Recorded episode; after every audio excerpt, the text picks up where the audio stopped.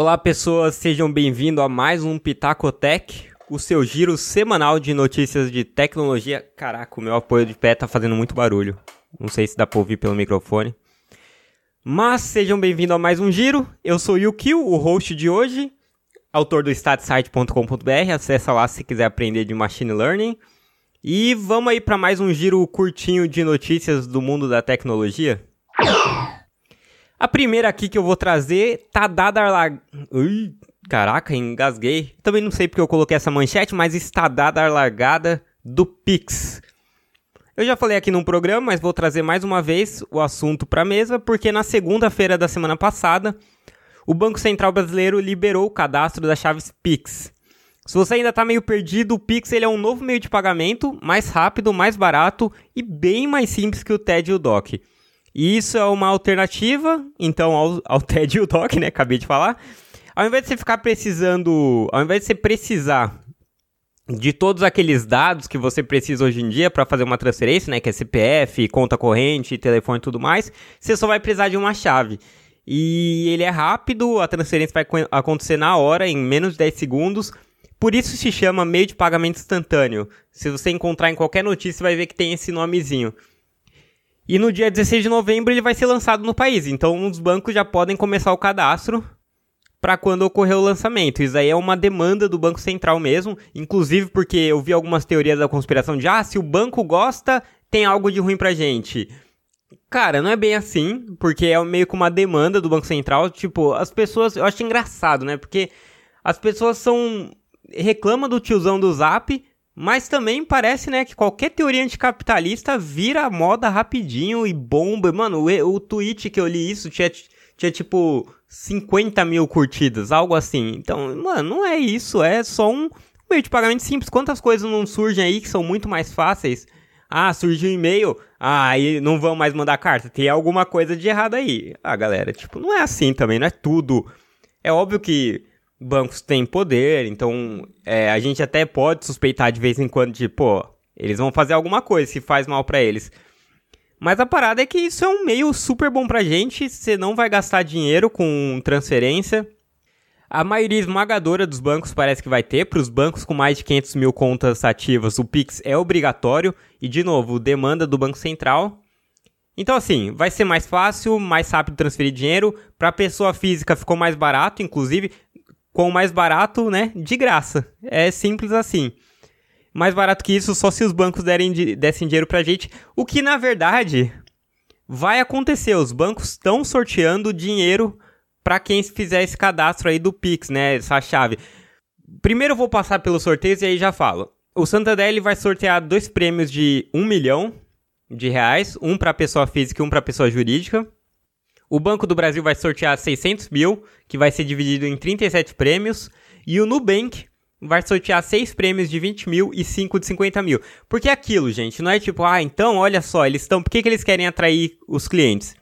Porque eu nem, nem estudei sobre isso, nem li, mas eu acho que dá para assumir algumas coisas meio óbvias. Primeiro que ele vai ter alguma informação sua no momento do cadastro, né? Ele pega CPF, celular, N coisas. Segundo que Imagina, você tá com, com o banco ali, você tem a. Você tem. Ele tem o seu contato, você tem a chave Pix com eles. Você pode eventualmente usar cartão de crédito, uma cheque especial. Tem coisas que podem rolar ali que o retorno do Pix não vai dar, mas outras, outras coisas podem dar. Então acaba sendo muito vantajoso para os bancos. Tipo, tem que ver quem vai ganhar essa corrida. Agora tem um monte de banco aí concorrendo para trazer clientes.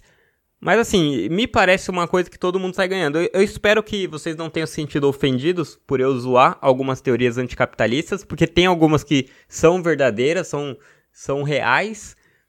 Mas tem outras que é muito assim, me parece muito molecada, é, muito afobado na internet, sabe? Você nem precisa. Se alguém estiver às vezes criticando aí, pensando, ah, lá vem o liberalzão aí. Eu nem sou tão assim. É, tem, sou, eu acho que eu sou muito mais isentão tem algumas coisas centro-esquerda que eu sou, sou um pouco mais para centro-esquerda, outras que são centro-direita. Então, assim, não precisa se exaltar ali. E achar, ó, oh, ele não acredita, ou ele acha que o banco é bonzinho. Também não acho. Eu acho que tudo, eh, todo mundo tá, tá buscando alguma vantagem. Só que me parece que o Pix é um ganha-ganha. E vai economizar muito. Assim, só se você não pagar 10 conto para transferir dinheiro, pô, é, já é uma vantagem, né? Enfim, diz aí o que, que você acha ou me chama lá no StatSite, dá seu pitaco. StatSite é E-S-T-A-T-S-I-T-E. E agora vai uma bomba, e essa sim você pode ficar bravo, pode reclamar do sistema, pode falar mal de grande empresa, e essa merece muito ser falada. Saiu um relatório do Congresso americano sobre as Big Tech, que está dando o que falar. O relatório tem 449 páginas e foi publicado no início da semana passada, na terça, para ser mais exato.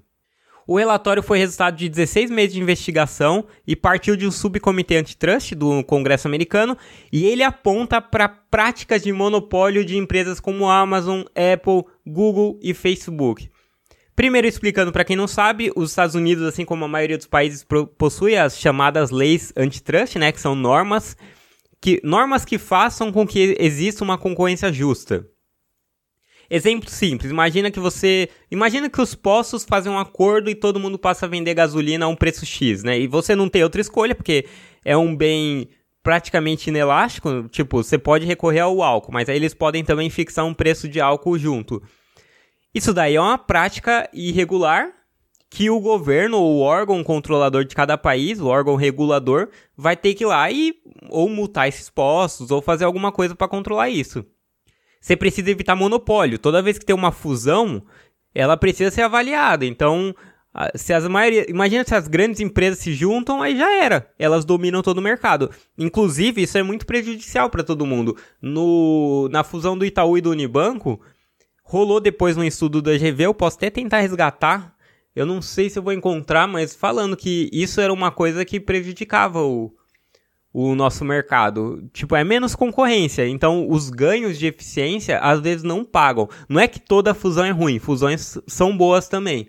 Mas tem que ver se esse ganho na eficiência das empresas acaba compensando a menor concorrência. Enfim, tudo isso é prejudicial, né? O que eu falei de monopólio, de cartel. E os governos tentam regular. O relatório que saiu nos Estados Unidos, por exemplo, considerava que Apple, Amazon, Facebook e Google se tornaram monopólios. Inclusive tem um trecho bem marcante, você vai ver em qualquer notícia que está saindo, que tá saiu, saiu em tudo que é lugar. E eles comparam o monopólio dessas quatro empresas com a era dos barões de petróleo e magnatas das ferrovias. Então, assim, para citar algumas atitudes que foram mencionadas no relatório.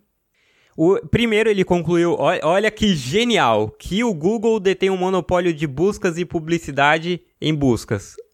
Óbvio, né? E, ora, ora, parece que temos um Sherlock Holmes. Ai, meu Deus. Hum, isso 16 meses para brincadeira, não é 16 meses para constatar isso, senão vão parece muito babaca da minha parte. Os caras fizeram um puta de um trabalho inacreditável, então não vou zoar não. Mas ele menciona também que, a, que, a, que o Google usou táticas anticompetitivas, como por exemplo, adicionar. Opa, olha o alarme aí. Tô gravando cedinho. É... Usou táticas para como adicionar informações sem permissão de fornecedores terceirizados, tipo a Yelp, sabe? Usava usava algumas informações para melhorar a qualidade dos recursos nos seus resultados de pesquisa, mas cara, isso é isso não pode. Não sei se existe alguma lei específica, aí eu teria que ser especialista no campo, mas é no mínimo é, antiético, talvez, imoral. Eu, eu é, é, é, no mínimo de um gosto duvidoso, de uma intenção duvidosa. Fala-se também de uma forma geral que as empresas elas supervisionavam outras empresas para identificar rivais em potencial e acabar comprando, copiando ou eliminando suas ameaças competitivas. Cara, eu não sei se vocês lembram ou se vocês viram, porque não foi um filme muito hypado, mas tem um filme chamado Ameaça Virtual, da década de 90, é com aquele ator, um, um loirinho que foi até meio galanzinho, Ryan Phillip, alguma coisa. Acho que ele fez Instinto, Instinto Selvagem, não. Ai, cara, Segundas Intenções, algum filme assim. E na época era criticando o Bill Gates e era muito nessa pira de do magnata ir atrás dessas empresas menores e ou contratar os caras ou destruir. Só que ali no filme, lógico, é muito mais sensacionalista, mas é maneiro. É doido que, cara, esse filme era uma puta crítica ao Bill Gates e eu saí encantado com o cara, mas não, não que eu ache legal essas práticas. Mas eu saí encantado assim do tipo, caraca, tem um cara, esse cara é, ele é muito mais foda, então eu vou querer saber mais dele. Aí, eventualmente, tem, tem as minhas críticas, minhas ressalvas, mas eu, é um cara que eu admiro, apesar dele também ter cometido alguma. ter feito algumas práticas aí questionáveis. Tem também uma prática, uma das práticas da Amazon que está mencionada, que era identificar itens muito vendidos na plataforma e vender cópias da própria marca. Aí isso daí é bem também sujo, né? E também outra coisa que o documento mencionou, e eu já falei aqui até no Pitacotec, é a cobrança da taxa dentro dos aplicativos do sistema iOS, porque a Apple ela cobra 30% de qualquer transação dentro de um app. Então é uma taxa assim, cara, alta, por mais que você diga que ah, mas eles estão fornecendo sistema e é meio que o sistema deles, eles mandam. É, é, é um pouco, como é que eu posso dizer?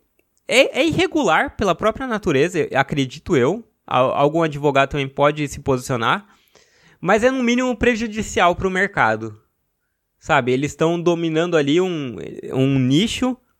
Seria tipo o Google começar a mudar alguma. Mu, o que eles já fazem também, mas mudar coisas na busca, sabe? Se torna um pouco. É, você tá. É, é, errado. eu não sei, eu tô procurando uma palavra para explicar aqui eu não, não consigo encontrar. Mas enfim, várias mudanças foram sugeridas, como por exemplo as empresas não, po não poderem se utilizar da própria plataforma para favorecer seus produtos, o Google, creio que faz isso, né, nas suas buscas. Imagino que a Amazon deva fazer, né, porque a Amazon tem lá seu sistema de busca e Cara, eu não sei vocês, mas eu uso a Amazon para tudo hoje. Eu larguei o Buscapé e tô usando mais a Amazon para buscar produto. E o Buscapé, em teoria, ele compara preço, né? Seria melhor. Mas eu tenho usado a Amazon para tudo. Então, se eles colocarem lá na frente os produtos deles, os produtos que, de, eh, que eles tenham algum ganho maior, cara, eu vou estar tá comprando esse produto há um pouco de discordância, também é importante ressaltar isso, né? Porque vocês acham, ah, o Congresso brasileiro é mauzão e tudo mais, mas, assim, não que lá seja igual, igual, mas tem uma discordância, por exemplo, entre democratas e republicanos de solução. Então, também é uma coisa que deve dar um pouco de ruído aí, ainda mais agora. Enfim, o reporte é bem assustador. Eu, eu já sabia de algumas coisas, obviamente, né? Você sabe que o Google domina, mas é um pouco incômodo de você ler assim algumas práticas que você fala, caraca, acontecia isso. Mesmo essa parada da Apple de cobrar 30%, eu, fiquei meio, caraca, 30%? Tipo, é justo, não é? E o que, é justo? Não é isso que é difícil, porque preço.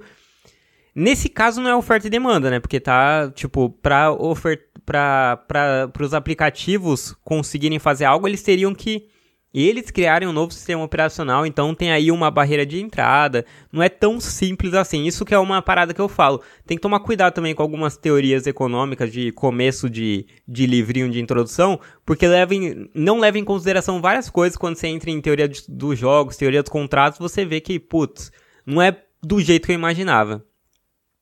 E outra parada interessante é que já se propõe uma mudança na lei antitrust e segundo o New York Times, seria a maior mudança desde a Hart-Scott-Rodino Act de 1976. Então, assim, é uma mudança, vai impor mais rigor às análises de grandes fusões e de, de um ato que estava aí já vigorando há bastante tempo. Então, parece que vem mudanças pesadas no mercado tech. Vamos ficar de olho. Provavelmente eu vou falar disso nas próximas semanas. E realmente, gente, dado que essas, essas quatro empresas já estão valendo aí na casa dos trilhões, a gente tem que ficar esperto, não pode deixar o mercado sem justo, porque isso, no fim, acaba, acaba prejudicando todo mundo, sabe? É menos inovação, menos é, maior preço, né? Porque tem menos concorrência, tem que ficar de olho. Vamos passar para as curtinhas? É, um erro na planilha de Excel pode ter causado, eu ia falar acusado, causado o desaparecimento de 16 mil casos de Covid-19 no Reino Unido. Cara, essa deu muito o que falar no Twitter do, sei lá, não sei se tem nome, o Data Tweet, assim, o pessoal de dados que cientista de dados, analista de dados. Porque, cara, guardaram no Excel a parada, sabe? E segundo a matéria do The Verge, né? Foi. É, o The Verge mencionava, inclusive, outros, outras, outros jornais grandes mas a agência que auxiliava o governo no monitoramento dos casos não contava com o limite de linhas do software. Isso pode ter feito com que, para ser mais preciso aqui, né, eu falei 16 mil, mas 15.841 casos desaparecessem. Sério, é, é, tem tanto software bom e gratuito, e tipo, como é que você pede para um serviço de análise e manutenção dos dados? Como é que você contrata um serviço desses que não tem um, a mínima expertise no assunto? Eu achei. Nó, foi muito triste isso. e uma pesquisa da FGV com a Research and Market e a Conviva afirmou que o Globoplay é o serviço de streaming com mais usuários únicos. Veja bem, usuários únicos não é a mesma coisa que assinantes, porque os usuários podem, mais usuários podem ter uma única assinatura. Enfim, em termos de assinatura, o Netflix ainda domina. No Brasil ele tem 17 milhões e a Prime Video tem 10 milhões. E eu achei engraçado, né? Prime Video já tem 10 milhões de assinantes, tipo, quase metade, um pouco mais da metade do Netflix. Eu conheço pouca gente que tem. Tipo, é mega barato, é 8 reais por mês, mas ainda assim. E tem filmes legais, tem a série, pô, The Boys muito boa, recomendado, de, recomendadíssimo. Enfim, mundialmente a Netflix ainda é líder, obviamente, também, com 190 milhões de assinaturas contra 150 do Prime Video, e o Disney Plus, que é um pouco mais 60 e 60, né? É mais nova, tem que dar tempo, deve crescer, porque Disney, a Disney já tá tirando os filmes dela do catálogo, inclusive de pay-per-view, essas coisas. Então vamos ver o que, como é que vai ser essa concorrência. E para fechar, amanhã tem o lançamento do iPhone 12, o tradicional evento da Apple, né, que ocorre todo segundo semestre. Dessa vez será online, obviamente, por causa do coronavírus. E se você quiser assistir, é só colar lá no www.apple.com/apple-events e é só.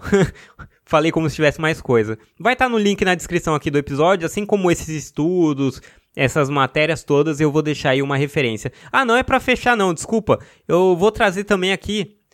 Essa eu achei maneiro porque fala de uma empresa que tem, tem estado no holofote aí nos últimos meses, que é a RAP. A RAP tá nessa luta também de aparecer num relatório antitrust, parece, porque a empresa só cresce. E agora eles criaram o Rap Travel, Rap Travel, né? Cara, no iPhone eu não encontrei isso. Não encontrei ainda, pelo menos. E no site deles também não achei nada. Dei uma fuçada e não encontrei.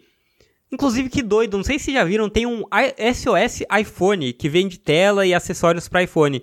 Doido, né? Ser exclusivo assim, não ter pra Galaxy, tipo, só tem pro iPhone. Enfim, não tinha a ver com o assunto isso.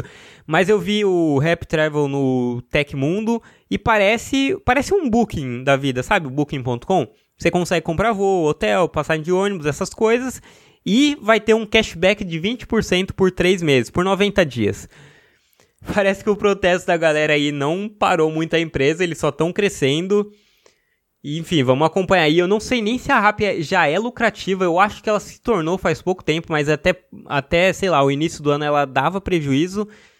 Então a gente também tem que ver, porque, pô, tá investindo, tá investindo não parece que eles estão sofrendo muito, não sofreram na crise por causa das entregas, mas é dessas empresas assim que ou não dá lucro ou dá muito pouco, sabe? Come, acho que começou a dar lucro recentemente.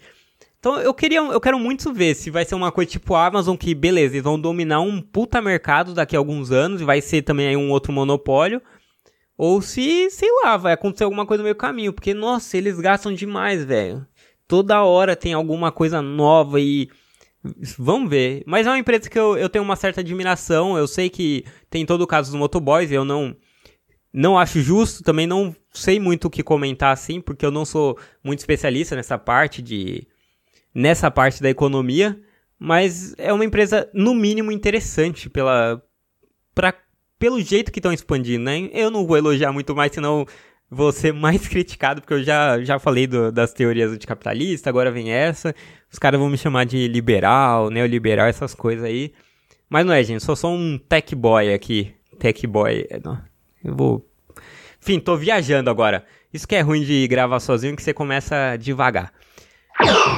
Então é isso, ficamos por aqui com mais um giro tecnológico. Espero que vocês tenham curtido, apesar desse eu ter dado alguns pitacos aí a mais, ter dado uma zoada. Se você não gostou de algo, pô, pode até mandar um direct e falar, ô oh, cara, você foi meio babaca aqui, ou oh, você não entendeu essa parte por causa disso, disso. Eu, eu sou totalmente aberto, sabe? Eu não tenho muito problema não de crítica. É bem suave, a gente troca ideia, não tem caô não, tá? Se você não for inscrito no podcast, você clica no botão de inscrição para acompanhar sempre que tiver episódio novo. Se você tem Apple Podcasts, pô, cola lá, dá cinco estrelas, deixa um comentáriozinho, dá aquela moral. Por favor, né? Dá aquela força, vamos, né? Pô, se você é capitalista, você tem que aumentar a concorrência do podcast, ser comunista, ó, você tem que pensar no... Não, sei como é que eu pensar. Pensar, né, no da gente aqui que não tem os meios de produção. Vamos ajudar. Eu sou, eu sou amigo de todo mundo. Aqui não tem caô não. Eu tô, tô forçando muito a barra nisso, porque como eu mencionei a parada lá das teorias anticapitalistas, eu tenho certeza que tem gente que já deve estar tá com o pé atrás comigo. E relaxa, eu sou de boa, eu não sou nem muito para um lado, nem muito para outro. Segue lá no Twitter também, arroba. Acesse o statsite.com.br para aprender sobre Machine Learning, Data Science, Estatística, Python, R, tem bastante coisa lá. Eu cheguei a 400 posts recentemente, dá muito trabalho, cara, porque eu, eu, é sozinho, só eu que escrevo. Então, dá uma moralzinha. Os links das notícias e, da, e as redes que eu acabei de falar também vão estar na descrição, né? Eu já falei. E é isso. Boa semana e um abraço, galera. Valeu!